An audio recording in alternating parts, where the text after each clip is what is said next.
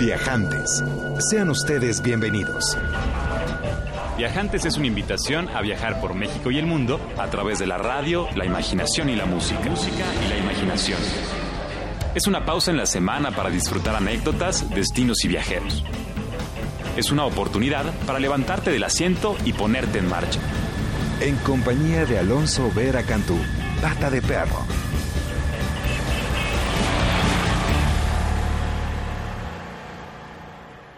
Muy buenas tardes, queridos viajantes, bienvenidos. Estamos transmitiendo completamente en vivo desde Mayorazgo 83, aquí en la colonia Joco, entre la Cineteca Nacional y Plaza Coyoacán, para quienes no están tan ubicados aquí en la Ciudad de México.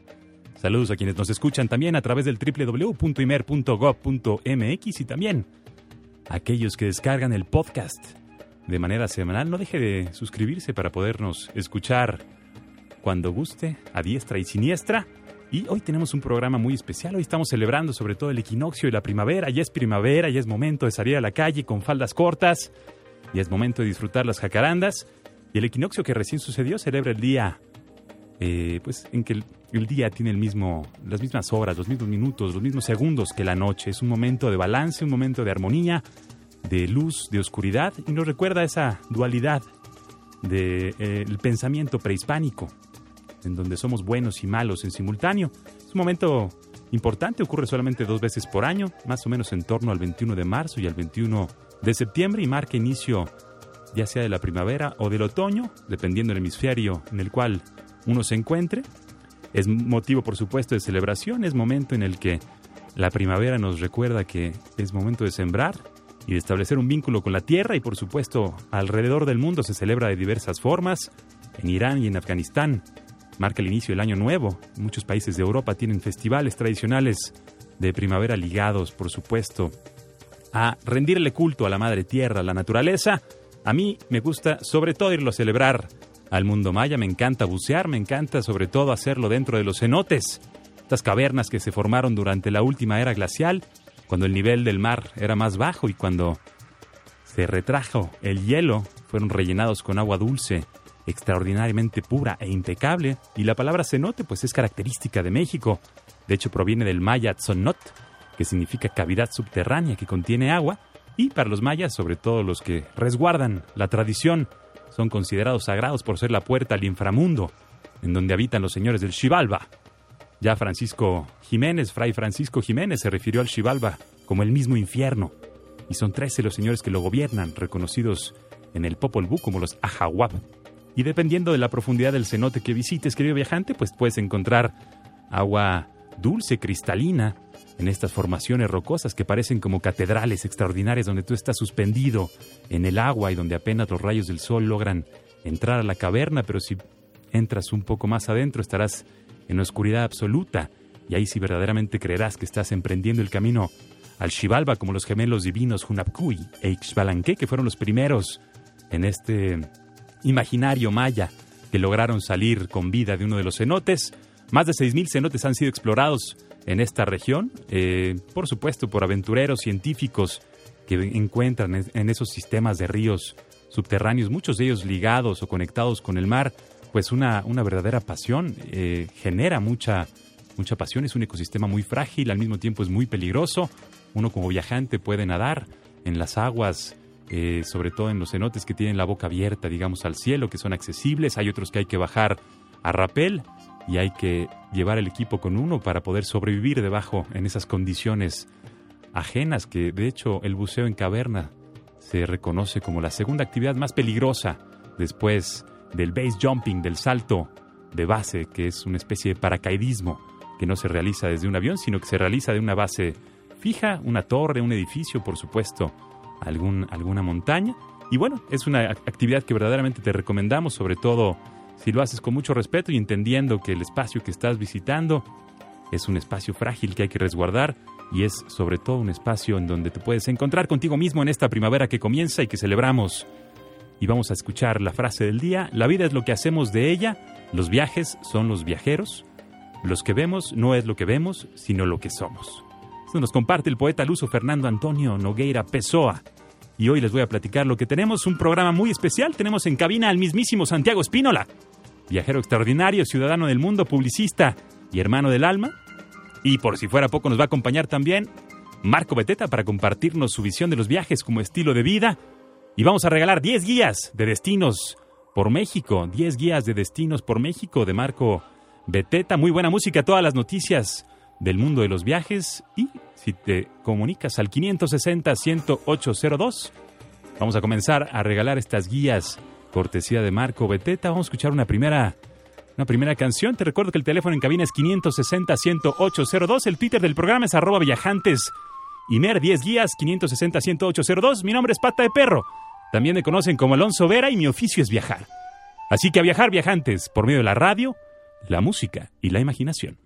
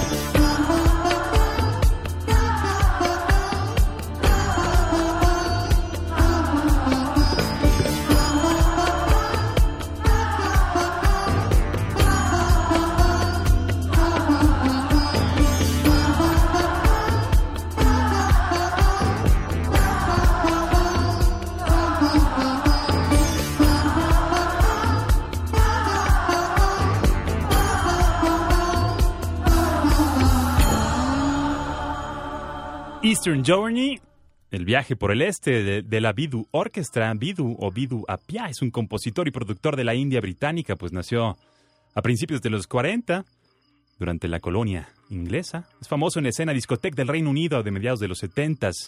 Comenzó a producir sus propios álbumes con la Bidu Orchestra, la orquesta Bidu, y aún al día de hoy sigue activo en la escena de la música de la India y también, por supuesto, en la música occidental. Es lo que escuchas aquí en Viajantes. Mi nombre es Pata de Perro, me conocen como Alonso Vera.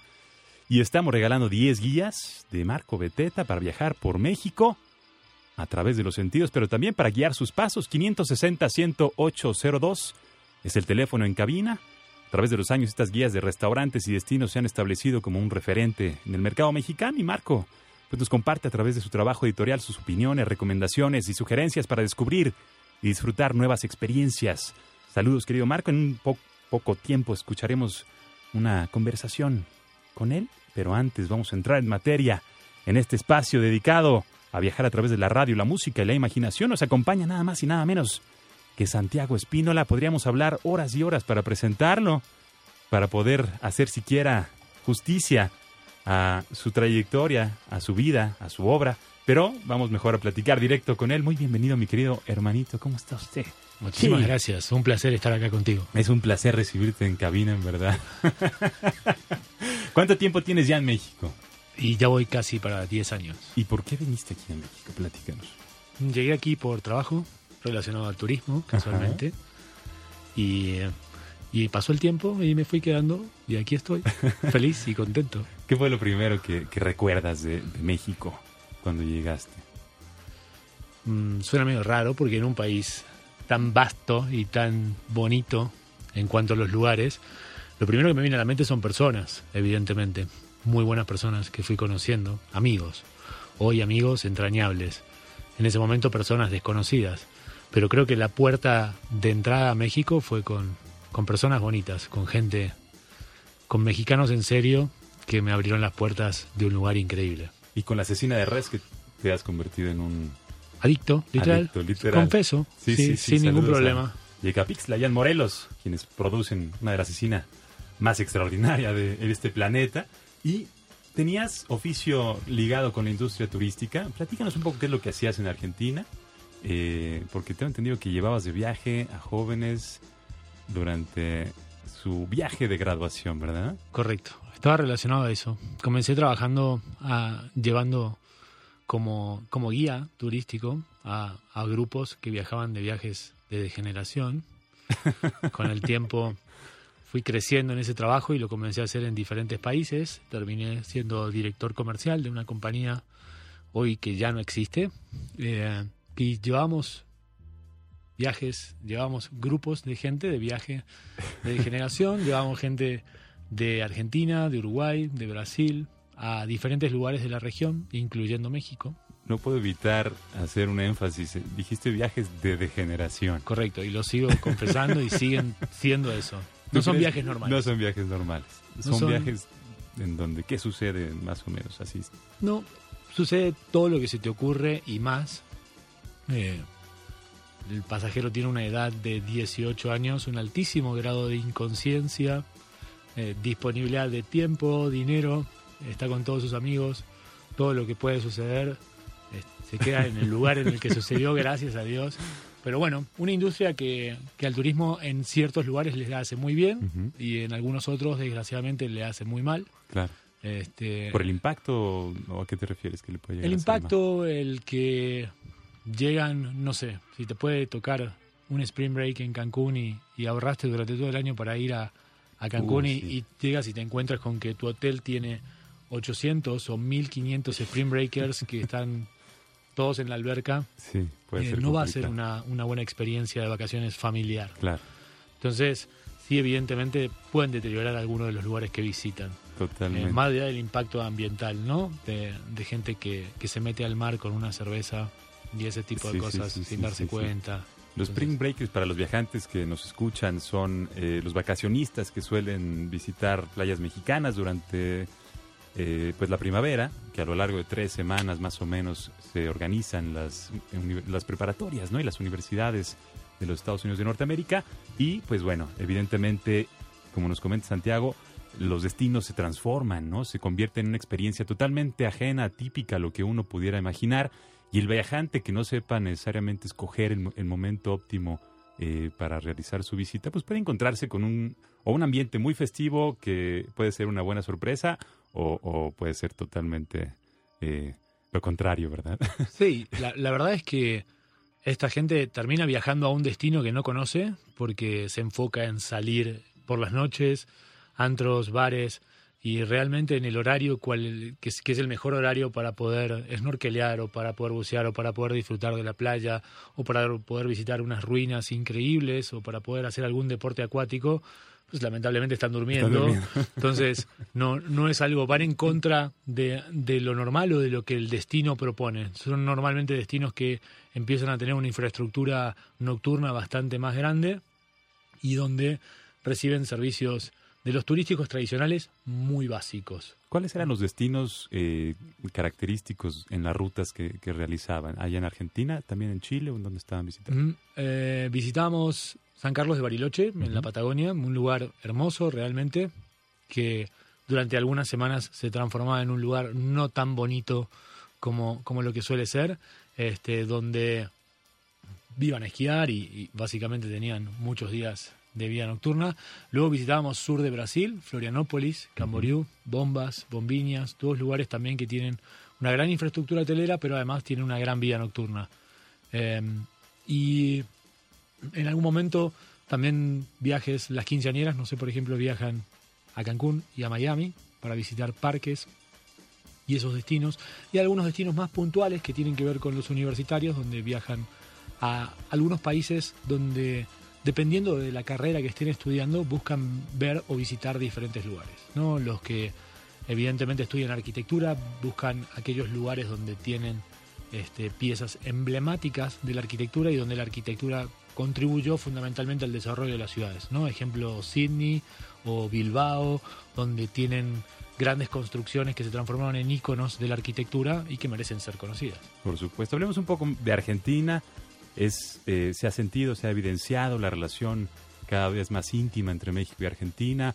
Hemos eh, enriquecido nuestra experiencia cultural, hemos enriquecido nuestra sociedad con, con la influencia de Argentina en los últimos 10 años, diría yo.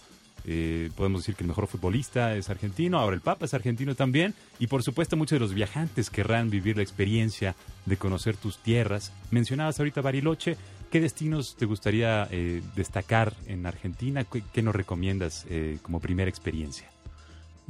vamos a empezar aclarando de que tenemos un montón de playas, y todas las playas que tenemos están lejanamente de, lo que están muy lejos de ser lo que son las playas mexicanas. No es nuestro fuerte, pero sí tenemos lugares realmente hermosos como la Patagonia. La Patagonia es un lugar a visitar desde cualquier lugar, la región andina pegada a Chile, desde Tierra del Fuego hasta Mendoza, que ya estamos casi a la mitad del país, todo ese cordón de, de ese pedazo que nos toca a nosotros gigantesco y hermoso de los Andes tiene unos lugares muy bonitos.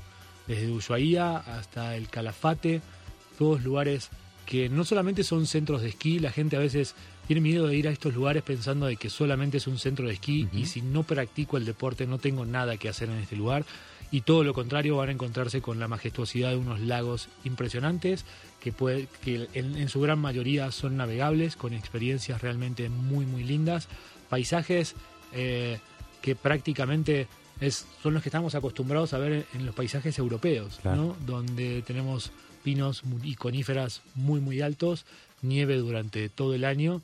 Y yo tengo una teoría de que el hombre desciende del mono y el argentino del barco, somos todos hijos de inmigrantes. Y esas colonias de inmigrantes se ven muy marcadas en la Patagonia, donde hay muchos suizos, muchos alemanes. Entonces, también la gastronomía fue tomando muchas cosas de esos lugares. Tiene, dejar de mencionar el famosísimo cordero patagónico, que es algo recomendable y que no forma parte del asado tradicional argentino. Eh, también tenemos venados y jabalíes y ciertas cosas que están preparadas como lo preparaban los europeos este, a, miles de kilómetros de distancia. Muchísimos destinos para, visitar y para recorrer el Bolsón, eh, San Carlos de Bariloche mismo, el circuito de los siete lagos, donde visitamos varios lugares, y ni que hablar si se llegan a cruzar a nuestros hermanos vecinos de Chile, donde van a poder encontrar algo muy bonito también en la zona de la Patagonia. Una época que sea más recomendable para visitar la, región y sobre todo, bueno, la ruta que hay que emprender, porque supongo que hay que pasar por Buenos Aires y tal vez recomendar pasar unos cuantos días en Buenos Aires. Ahí, por supuesto, varias actividades que realizar en la, en la ciudad capital, ¿no? La ciudad Antes de entrar a la Patagonia. La ciudad es muy bonita y es evidentemente la puerta de entrada a Argentina. Eh, es muy cosmopolita, por, por, lo que hablaba antes. Tiene muchísimas construcciones muy, muy bellas. Es medio ecléctica, un poco rara. Vemos un edificio del 1800 con clarísima influencia española y al lado tenemos uno con muchísima influencia inglesa. Es algo realmente muy, muy raro. Es una ciudad bonita, eh, pero sí es algo que pueden disfrutar de de las cosas que tiene la ciudad, de las plazas, de los parques, muy rodeada, muy verde. También tiene espacios cercanos como el Delta del Tigre, que está conformado por un montón de islas, con un mercado muy bonito. Algo parecido a Xochimilco, con una escala un poquitito más grande, este, sin todo lo bonito de las trajineras, pero sí con sus lanchitas, mercado, un mercado flotante que pueden visitar. Pero yo recomendaría que se queden por lo menos unos tres o cuatro días en Buenos Aires, que conozcan todos los lugares, que vayan a comer a los lugares emblemáticos, que se tomen un café en el Tortoni. Claro, el donde Tortoni. van a poder este, ver donde muchísimas celebridades de la literatura argentina se inspiraban en ese lugar y hasta era común encontrarse con alguno de ellos. Pero definitivamente visitaría tres o cuatro días la ciudad capital y me iría a recorrer el país, que es realmente muy bonito, ¿no? La zona de los viñedos, Mendoza, San Juan, experiencias realmente únicas en la Patagonia, gastronomía muy bonita y, no podemos vinos dejar de mencionar el vino que es realmente algo muy muy bonito, muy rico. Mendoza con las vistas de los de los Andes detrás, ¿no? Majestuoso verdaderamente, es, un- es una estampa que, que no se le olvida a uno. Y Buenos Aires, cada uno de los barrios muy característicos, ¿no? Cada uno con su encanto, cada uno con su historia, cada uno con su ambiente, cada uno con una experiencia diferente. Están como hay, experiencias más clásicas, hay mercados de pulgas, hay también, por supuesto, toda pues esta nueva corriente de pensamiento y, y más con temas de propuestas de diseño y gastronomía como contemporánea. Pero a mí lo que me llamaba mucho la atención de Buenos Aires es que parecía una ciudad que, que le daba la espalda al agua y ahora veo que está revitalizando mucho su, su relación, ¿verdad? Con, con, con, pues con el con río. el río. La ciudad, es, es verdad, la ciudad está proyectada de espaldas, desgraciadamente, a la ciudad. Eh, con esta llegada de los inmigrantes, el puerto se transformó en un lugar de trabajo, se transformó en un lugar no muy atractivo para el turismo y la gente proyectó la ciudad de espaldas a este río de la Plata.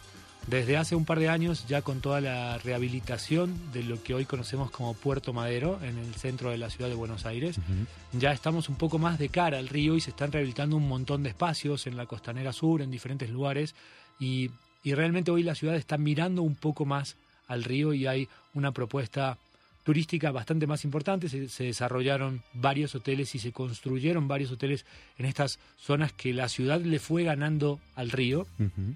y quedaron incluidos estos docks que antes eran un espacio típico del puerto de almacenaje, unas construcciones realmente muy antiguas que si uno los ve es la típica imagen de puerto eh, muy muy muy de ladrillo, muy rústica, con vías de tren, con cosas que no necesariamente eran muy atractivas y muy bonitas, hoy están realmente recicladas y es un espacio para que se pueda pasear y para que se pueda caminar. Calatrava construyó un puente muy bonito llamado el Puente de la Mujer El puente de la mujer. clásico, puente blanco, como todos los de Calatrava en todas partes del mundo, para dejar su sello también en el Cono Sur.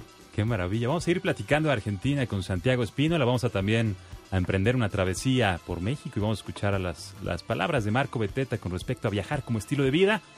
Pero antes vamos a escuchar una canción eh, poco atípica a este espacio, pero en homenaje a Santi que está acompañándonos. Es el nuevo sencillo de la banda británica formada en la ciudad de Basildon, en el condado de Essex. Es una ciudad creada en el 49 tras los bombardeos de la Segunda Guerra Mundial, cuya población total cabe de pie en el Estadio Azteca. Desde Pets Mode, salió del horno de los padres del rock electrónico, activos desde el año 80. La canción Heaven, disco es Delta Machine, el programa es Viajantes 560-10802. Es el teléfono en cabina, marquen, tenemos guías de Marco Beteta.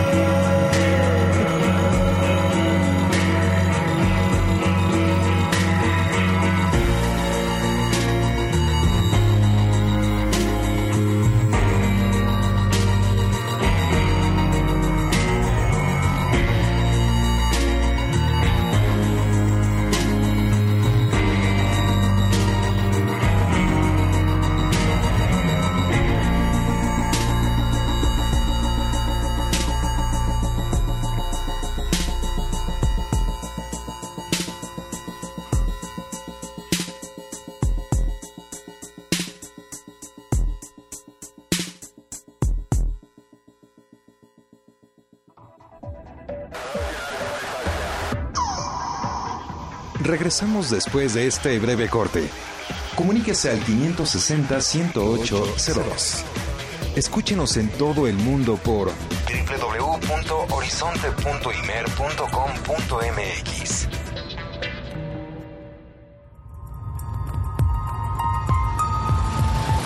Continuamos con Viajantes.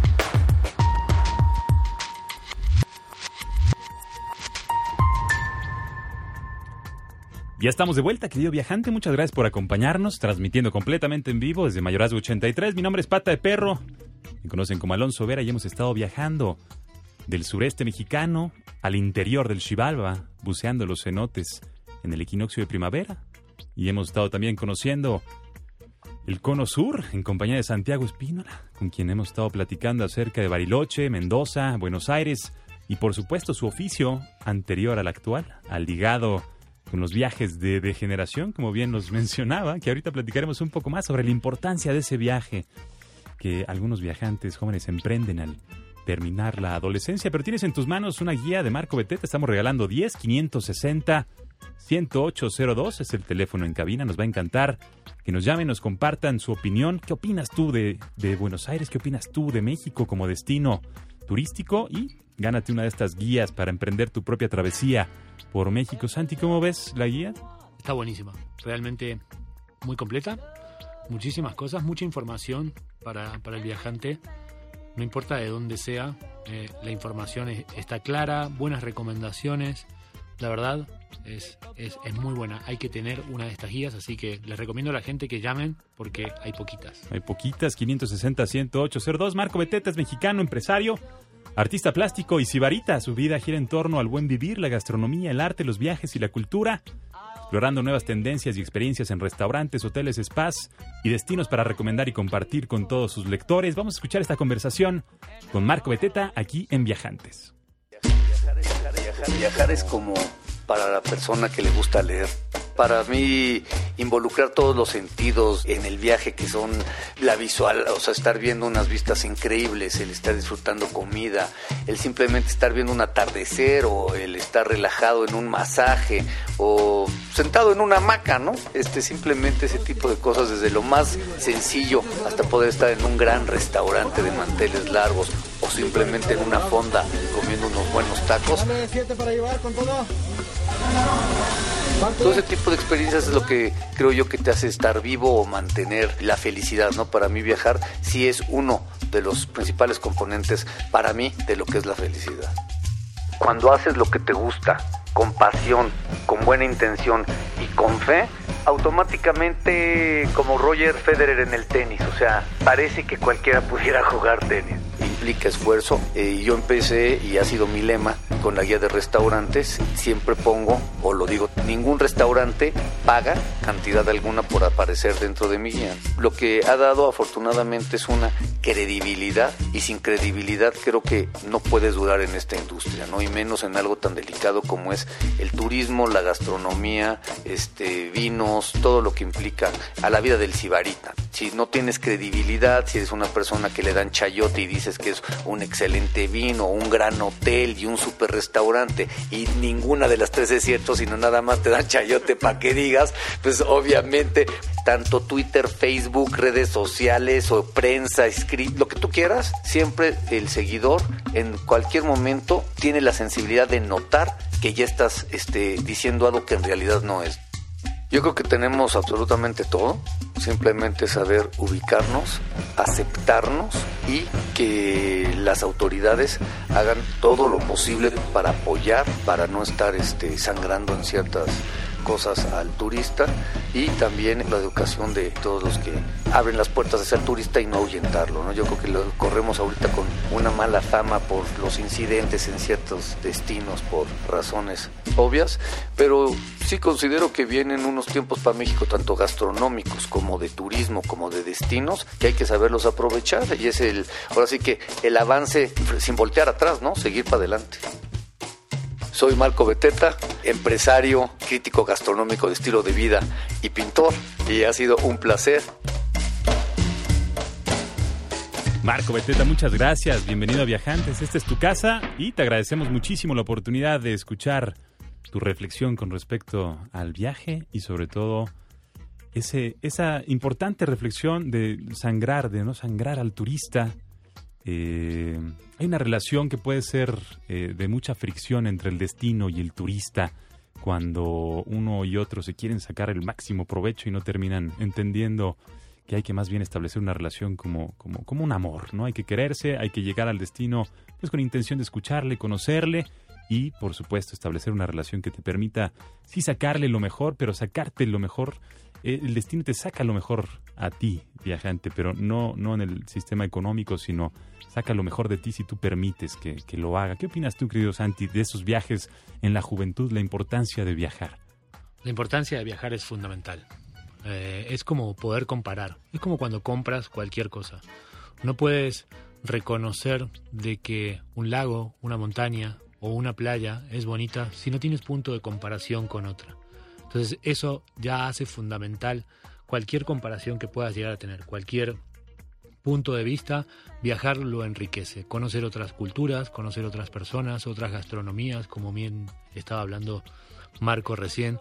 A mí de las cosas que, que más me gustan hacer a, la hora de viajar es, sin ningún lugar a dudas, sentarme a contemplar, donde no necesariamente necesito mucho de la infraestructura que, que ofrece el lugar. Simplemente me puedo sentar sobre una piedra, sobre la arena o, o en una cómoda hamaca y, y ser feliz con la pura contemplación. Entonces, eh, estoy muy de acuerdo con lo que comentas de que no siempre tiene que existir esta necesidad de que el turista deje todo y, y- y se lleve un montón de recuerdos que a lo mejor no son tan buenos ni lo que estamos esperando como destino que se lleve. ¿no? Claro. Entonces, sí es muy importante entender esa relación simbiótica. Creo que, México lo tiene muy claro y, y viene trabajando en eso hace muchos años. En estos últimos años, tal vez la industria haya sido un poco golpeada por la realidad que le toca vivir al país, pero existe la cultura del servicio y del turismo. Eh, Argentina, por ejemplo, es un país que lo está desarrollando en los últimos años de manera muy buena, pero realmente no estaba tan acostumbrado al turista, no estaba Claro. tan acostumbrado a la visita. Está realmente muy lejos, entonces es un destino que, que no estaba favorecido con la visita de, de gran cantidad de turistas.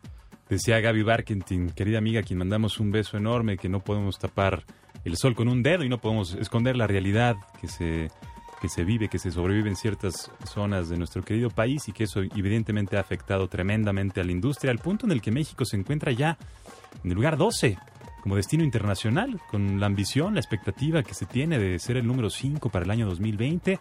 Estamos en lugar del lugar 8 o 9 en el cual nos venían acostumbrando ya en el número 12 y eso significa que las cosas, pues bueno, evidentemente no se han atendido de la forma en la que debieran de atenderse y eh, pues es un llamado importante a usted, querido viajante que nos escucha, que nos comparta su opinión. 560-10802, ¿qué crees que estamos haciendo bien? ¿Qué estamos haciendo mal en el turismo en México? Y México como un destino que, como bien decías, eh, me hiciste recordar ahorita una visita a El Cairo, en Egipto, en donde yo tengo un placer culpable que es ver despertar a las ciudades, ver cómo, cómo empiezan a, amanecer y cómo la gente empieza a agarrar su lugar y, y entender un poco su flujo y a partir de ahí poder interactuar con ella. Y es una ciudad que impone, aun cuando están muy acostumbrados al turismo, o tal vez porque están muy acostumbrados al turista, hay una frase importante en árabe que es Anamishkawaga, que significa yo no soy un, turista estúpido, no me veas con, con- con- con esas ganas, ¿no? De quererme necesariamente sacar dinero, no soy un, un billete caminando, soy una persona.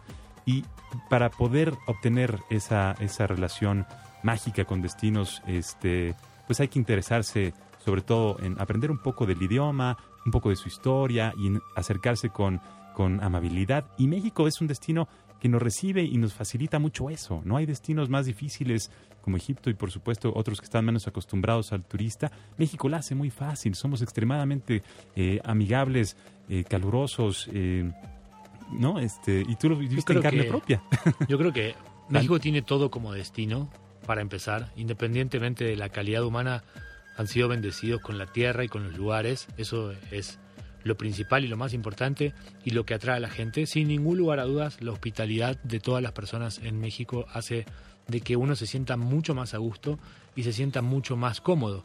Entiendo lo que planteabas recién de que, bueno, qué cosas se están haciendo bien y qué cosas se están haciendo mal.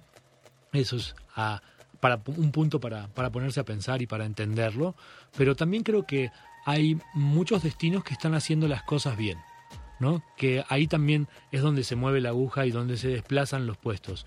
No necesariamente ciudades que están siendo inteligentes, que están entendiendo cómo hacer sentir en su casa al turista, están entendiendo que hay diferentes tipos de turistas, están entendiendo de que hay gente que no necesariamente está dispuesta a pagar una fortuna para, para poder hospedarse y quedarse en un lugar, sino que quiere un lugar al precio justo, que simplemente cumpla con las necesidades que ellos tienen, que tenga la posibilidad de que pueda tomar una bicicleta para poder hacer un traslado en lugar de necesariamente tener que tomar un taxi o un autobús. Entonces, esas ciudades que están de cara al futuro del turismo son las que están empezando a subir en, en esos niveles internacionales. Entonces, me parece que el punto puede ser de que sí, sin ningún lugar a dudas, hay que evaluar qué está haciendo bien y qué está haciendo mal México como tal, pero también hay que ver cuáles son los casos de las ciudades esas que están empezando a ponerse por arriba del destino y básicamente tiene que ver con un trabajo nuevo, de un nuevo entendimiento de- del turista. Y creo que tiene que ver con eso que planteabas antes, con no abusar del turista, pero también algo muy importante, que el turista tampoco abuse del destino. Por supuesto.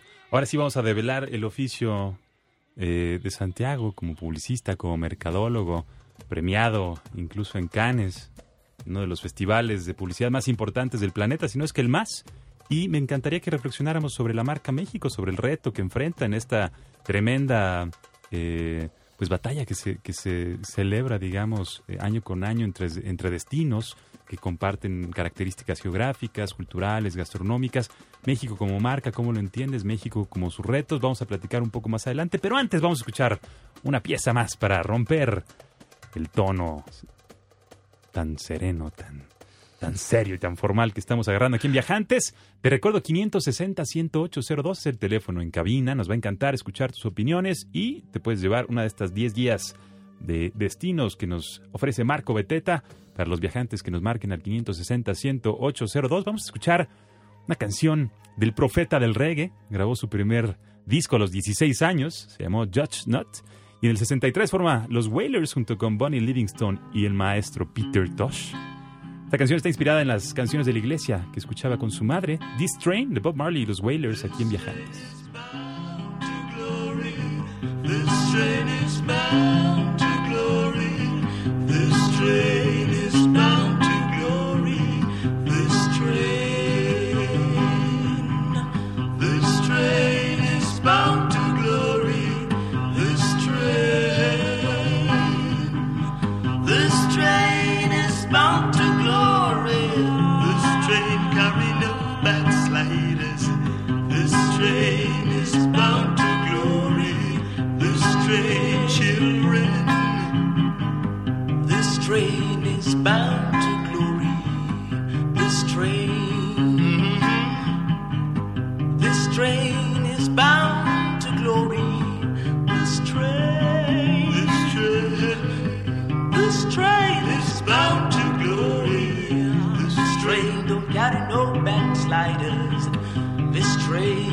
Bound to glory. This train, children. This train for the holy and the holy. This train carry no backsliders. This train, children. This train, children. This train,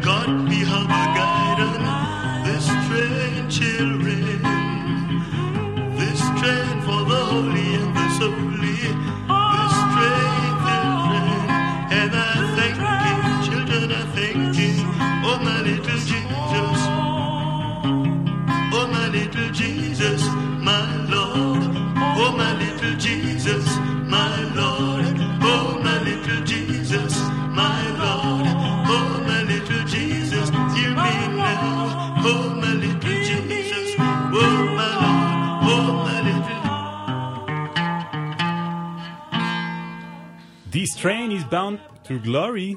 Este tren lleva un rumbo a la gloria y es lo que sentimos, que México es un tren que va rumbo a la gloria como marca turística, con todo el potencial, con toda la autenticidad, con todo el carisma, con toda la hospitalidad y la gentileza del mexicano, pues por supuesto que es un tren que se perfila para la gloria, ¿no? Como, como marca, Santiago Espínola, venimos platicando de diferentes destinos, pero sobre todo en su especialidad actual, que viene siendo el manejo de marcas.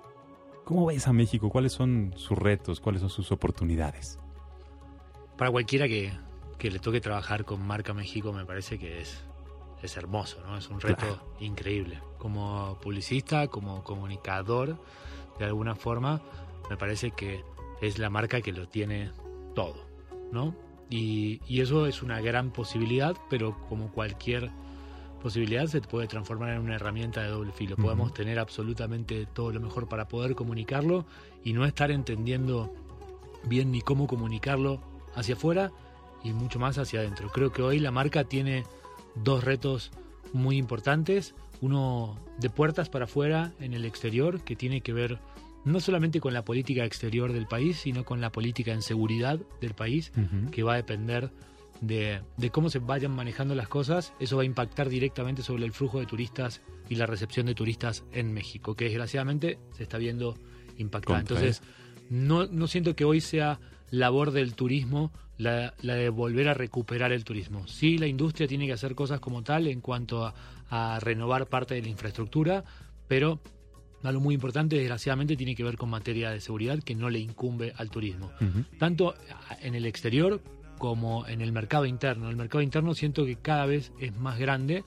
Eh, estoy viviendo algo que, que me gusta mucho en lo personal, que es ver cómo los mexicanos empiezan a reconocer México Ujú. y, y los mexicanos empiezan a preferir destinos nacionales, que era algo que usualmente uno siempre piensa en querer conocer lugares maravillosos fuera sin darse cuenta de que a pocos kilómetros o, o de manera muy accesible hay lugares impresionantes e increíbles, ¿no? Entonces, eso me parece que es la nueva oportunidad que se está teniendo. Empezar primero desde adentro, recuperando y haciendo que la gente conozca los lugares y que en definitiva van a terminar siendo los mejores embajadores, ¿no? Los que van a salir a, a decirle al mundo, yo te quiero invitar a mi tierra, porque con la conozco perfecto y es, y es increíble. Entonces, siento que como marca el reto es ese, es entender qué es lo que, lo que hay que salir a contar de puertas para afuera, en el exterior, pero algo muy importante es, es empezar a reconocer todos esos lugares. Hay un trabajo muy bueno con los pueblos mágicos, hay un trabajo muy interesante para fomentar el turismo interno, pero siento que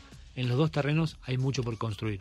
Che, como sabes, este espacio es un espacio dedicado a incluir al viajante eh, y aquel viajante que nos escucha, que está interesado en, en involucrarse de manera más directa con la industria de los viajes. Eh, nos gusta compartir reflexiones con las posibilidades que ofrece esta industria eh, para, bueno, darnos vida como, como, como individuos y como sociedad. ¿Cuáles serían tus recomendaciones para el viajante que nos escucha que desearía involucrarse con la industria de los viajes a través tal vez de la comunicación, de la publicidad? Bueno, ¿Por dónde evidentemente, evidentemente, como en, todo, en todas las cosas, lo primero que hay que obtener es información. Realmente informarse muy bien de acerca de la industria, de, de cómo evoluciona, de cómo trabaja, de quiénes son los jugadores más importantes del mercado, de conocer los destinos y a partir de ahí todo lo demás se va a dar solo. Creo que mu- como en todos los trabajos, las personas que son talentosas y hacen bien las cosas son personas enamoradas de lo que hacen.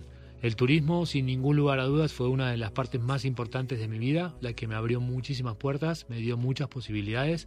Eh, tengo todavía ahí eh, la iniciativa o las ganas de, volver a trabajar en la industria, porque sin ningún lugar a dudas es hermosa. Entonces cualquiera que empiece a descubrirla y empiece a informarse, sin ningún lugar a dudas se va a enamorar rápidamente y todo lo demás va a fluir. Cuando uno hace las cosas que le gustan y que tiene ganas, va a fluir. Exactamente. Debe de ser congruente con, con un consigo mismo, auténtico y por supuesto enterarse, informarse, acercarse, ver eh, cómo los destinos eh, se, se venden a sí mismos y por supuesto estudiar casos eh, de campañas que se hayan realizado en otros lugares que hayan sido incluso pre- premiadas. Por supuesto. Y, y también algo que es bien interesante es eh, empezar a conocerse uno mismo y empezar a entender. Yo siento que hay muchas cosas a la hora de comunicar sobre turismos y destinos que tienen que ver fundamentalmente con la manera de ver el destino que tienen, ¿no? Entonces, hay muchas cosas por descubrir todavía porque hay muchos targets y hay muchas personas con diferentes intenciones en diferentes destinos. Entonces, creo que la visión que le puede dar cualquiera eh, puede encontrarle la vuelta para, para empezar a comunicar de una manera diferente, para encontrar ese nicho a la hora de, de salir a ofrecer cierto producto o, cier- o cierto servicio. Eh, yo no descartaría la, la visión de nadie, al contrario, salía, saldría a encontrar esas visiones. Y algo fundamental para poder vender un destino, para poder comercializar un destino, hay que conocerlo muy bien. Como cualquier producto que vayas a vender, tienes que conocerlo realmente muy bien. Hay mucha gente involucrada en la industria que ni siquiera ha emprendido un viaje fuera de su propia zona de confort. Así que a viajar viajantes y nada más como un pequeño paréntesis antes del cierre, ya se nos acabó el tiempo, qué impresión. Quisiera dar la bienvenida a esta cabina, si me lo permites, Che. Por supuesto. Eh, a Paulina García Vallejo, fotógrafa extraordinaria, viajante, que ha realizado producciones pues en todo el mundo y que además trae consigo a nuestro hijo Sabino, que está aquí en su primera transmisión en vivo en la cabina de Horizonte, dormido, tranquilo, no lo han escuchado. Teníamos la ilusión de que lo saludara, pero parece que está más bien dormido. Pau, gracias por acompañarnos. ¿Cómo estás? Emocionada de estar aquí ya eh, multiplicados. Multiplicado. Paulina y yo hemos tenido el gusto de, de producir los últimos 10 años alrededor del mundo, en más de 80 países. Y es una extraordinaria fotógrafa. Ya muy pronto la tendremos aquí en cabina para platicar a detalle, pero algunas palabras que quieras compartir con los viajantes.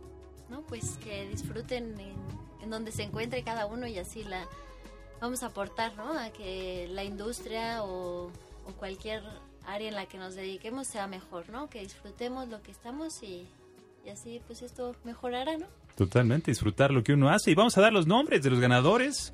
Y de hecho también después vamos a compartirles una cápsula que nos comparte Alejandra García desde el Tajín, Cumbre Tajín, del 21 al 25 de marzo, celebrándose por allá en Veracruz, a quien a los veracruzanos mandamos un cariñoso abrazo y sobre todo a Salomón Basbás, director de la Cumbre Tajín desde hace ya varios años, uno de los grandes promotores del patrimonio tangible e intangible de México. De hecho, gracias a su esfuerzo, se reconoció a los voladores como patrimonio de la humanidad, no solamente a los de Papantla, sino a todos los voladores, la tradición mágica, mística de la fertilidad, que ya platicaremos con Salomón Basbás aquí en este espacio. Santi, muchas gracias por acompañarnos, un verdadero privilegio tenerte aquí. Es tu casa, nos gustará mucho que nos vuelvas a visitar, a seguir platicando el día que gustes. Muchísimas gracias. Para mí es un placer estar acá. Es emocionante estar acá. Me acerca a esta industria que, que tanto quiero, Claro. pero fundamentalmente me acerca a gente que tanto quiero. Igualmente, estamos muy agradecidos Gracias por la invitación. a tus superórdenes. Y Paulina, pues muchas gracias por acompañarnos, un verdadero privilegio la familia completa esté aquí en la cabina. Ahora sí es un día mágico, místico y musical. Vamos a escuchar de fondo una pieza que se llama Araber Tants Tants Tants Yideleke de Klesmerson. En lo que les comparto los nombres de los ganadores de las guías de México, Marco Beteta. Y al terminar esta lectura y despedirnos hasta el próximo sábado que estaremos transmitiendo en vivo desde el Valle de Guadalupe, ahí en Baja California. Les voy a dejar esta cápsula con Alejandra García que nos va a compartir los pormenores de aquello que acontece en la Cumbre Tajín, evento muy importante para la promoción y difusión de la cultura y el turismo en México y en Veracruz. Estará celebrándose. Felicidades Mario García Gómez de Linda Vista, Héctor Cavado de Tlalpan, Julieta Hernández Torres de Ecatepec, saludos de Ecatepec, José Guadalupe Ortiz de Iztapalapa, Alfredo Camacho de Álvaro Obregón de las Águilas, saludos Jorge Iván Castorena Gómez Tláhuac, también ganador, Eduardo Vargas Gómez de la Gustavo Amadero, Alberto Manuel Castañeda de Cupilco Universidad en Coyoacán, vecino Enrique Castillo de Benito Juárez aquí en la Portales Sur, Beatriz Urquiza de las Águilas, muchas felicidades, un beso enorme, querida Beatriz, Ernestina Ramírez de Naucalpan, María de los Ángeles Palacios de Venustiano Carranza, Antonio Arroyo Martínez, Cecilia López Lavín, y la última, María del Carmen González. Muchas felicidades, de hecho creo que fueron más de 10 guías, don Marco Beteta. Tendremos que hacer un pedido especial. Gracias por comunicarse con nosotros, nos encanta escucharles. Gracias por ponerse en contacto, este es su casa. Mi nombre es Pata de Perro, también me conocen como Alonso Vera y mi oficio es viajar. Así que a viajar viajantes por medio de la radio, la música y la imaginación. Nos escuchamos la próxima semana. Muchas gracias Frida, Enrique, Roswell y Annalise. Hasta la próxima. Los pormenores de Cumbre Tajín en voz de Alejandra García.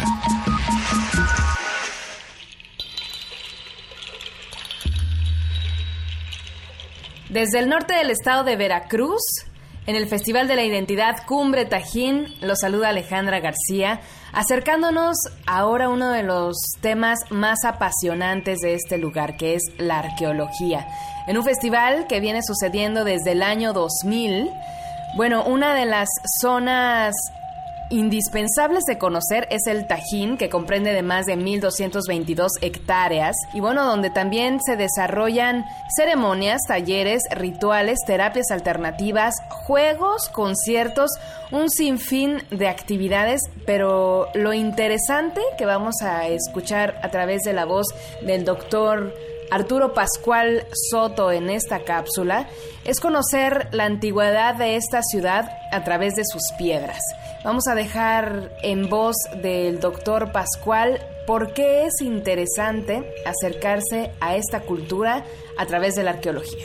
Revisar esas antiguas ciudades, aunque sea a partir de esas piedras, de esos restos materiales que no son más que la evocación de una antiquísima ciudad, pero además de una espléndida ciudad, creo que es este, irremediable para entender toda la zona de Veracruz y para entender quiénes somos en el fondo. Y quiénes somos son este festival. Este festival sin el Tajín y sin el recuerdo de lo que hubo no existiría aquí. Y en este lugar donde las noches logran una comunicación sagrada, se torna el Tajín en obscuridad y son las pirámides las que iluminan y guían a los paseantes. El recorrido podrán hacerlo desde la pirámide de los nichos, la plaza del arroyo, el juego de pelota, la danza de los voladores, entre muchas cosas. Acerca de lo que le hace falta al Cumbre Tajín a través de la investigación de la arqueología, el doctor Arturo Pascual Soto comenta. Nos falta por ver y por saber muchas generaciones de arqueólogos. Y muchas generaciones de arqueólogos aquí, que por alguna razón, yo no sé si a veces es por las circunstancias, porque a veces puede ser incluso hasta el clima, puede ser hasta cuestiones de que hay gente que le puede encantar la arqueología, pero pues que no sepa convivir con el campo ni con ciertos climas. No lo sé, no lo sé, pero por alguna razón, este, nos hace falta mucha gente, nos hace falta muchos alumnos, los que están en el, en el, en el caldero ciertamente no son suficientes, y nos hace falta mucha pasión y entrega de la gente hacia el Tajín. Me refiero a los arqueólogos, porque el Tajín no es un sitio para hacerse de un salario, el Tajín es un sitio para dedicarse a él en cuerpo y en alma y realmente tratar de hacer una obra a partir de él. La única solución real son mucha gente entrenada en arqueología. La arqueología de bosque tropical no es la arqueología del centro de México, Eh, ni metodológicamente, ni en términos de análisis específicos, es decir, es muy distinta y me refiero a muchachos entre- entrenados en arqueología del bosque tropical, o sea, todas las costas de México y la península de Yucatán. Y, eh, y mucha, sobre todo, la clave es mucha continuidad. Porque cuando se trata de grupos de arqueólogos que llegan, están unos años y se van, probablemente eso sea el peor de los enemigos para la arqueología del Tajín. Continuidad, pasión y respeto por sobre todas las cosas en este cumbre Tajín es lo que pide el doctor Arturo Pascual Soto para acercarse a la arqueología. Por el momento yo me despido. Seguimos en cobertura para Horizonte 107.9. Soy Alejandra García desde Cumbre Tajín 2013.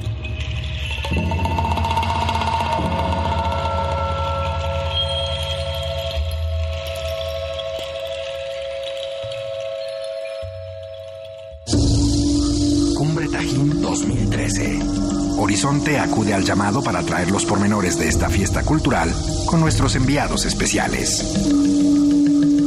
Cumbre Tajín 2013. Cumbre Tajín 2013. El viaje por hoy ha terminado, pero los esperamos la próxima semana aquí, en esta misma estación de 4 a 5 de la tarde. Viajantes. Es una producción de Radio México Internacional para Horizonte 107.9 del Instituto Mexicano de la Radio. Viajantes. En compañía de Alonso Vera Cantú, Pata de Perro. Viajantes es una invitación a viajar por México y el mundo a través de la radio, la imaginación y la música.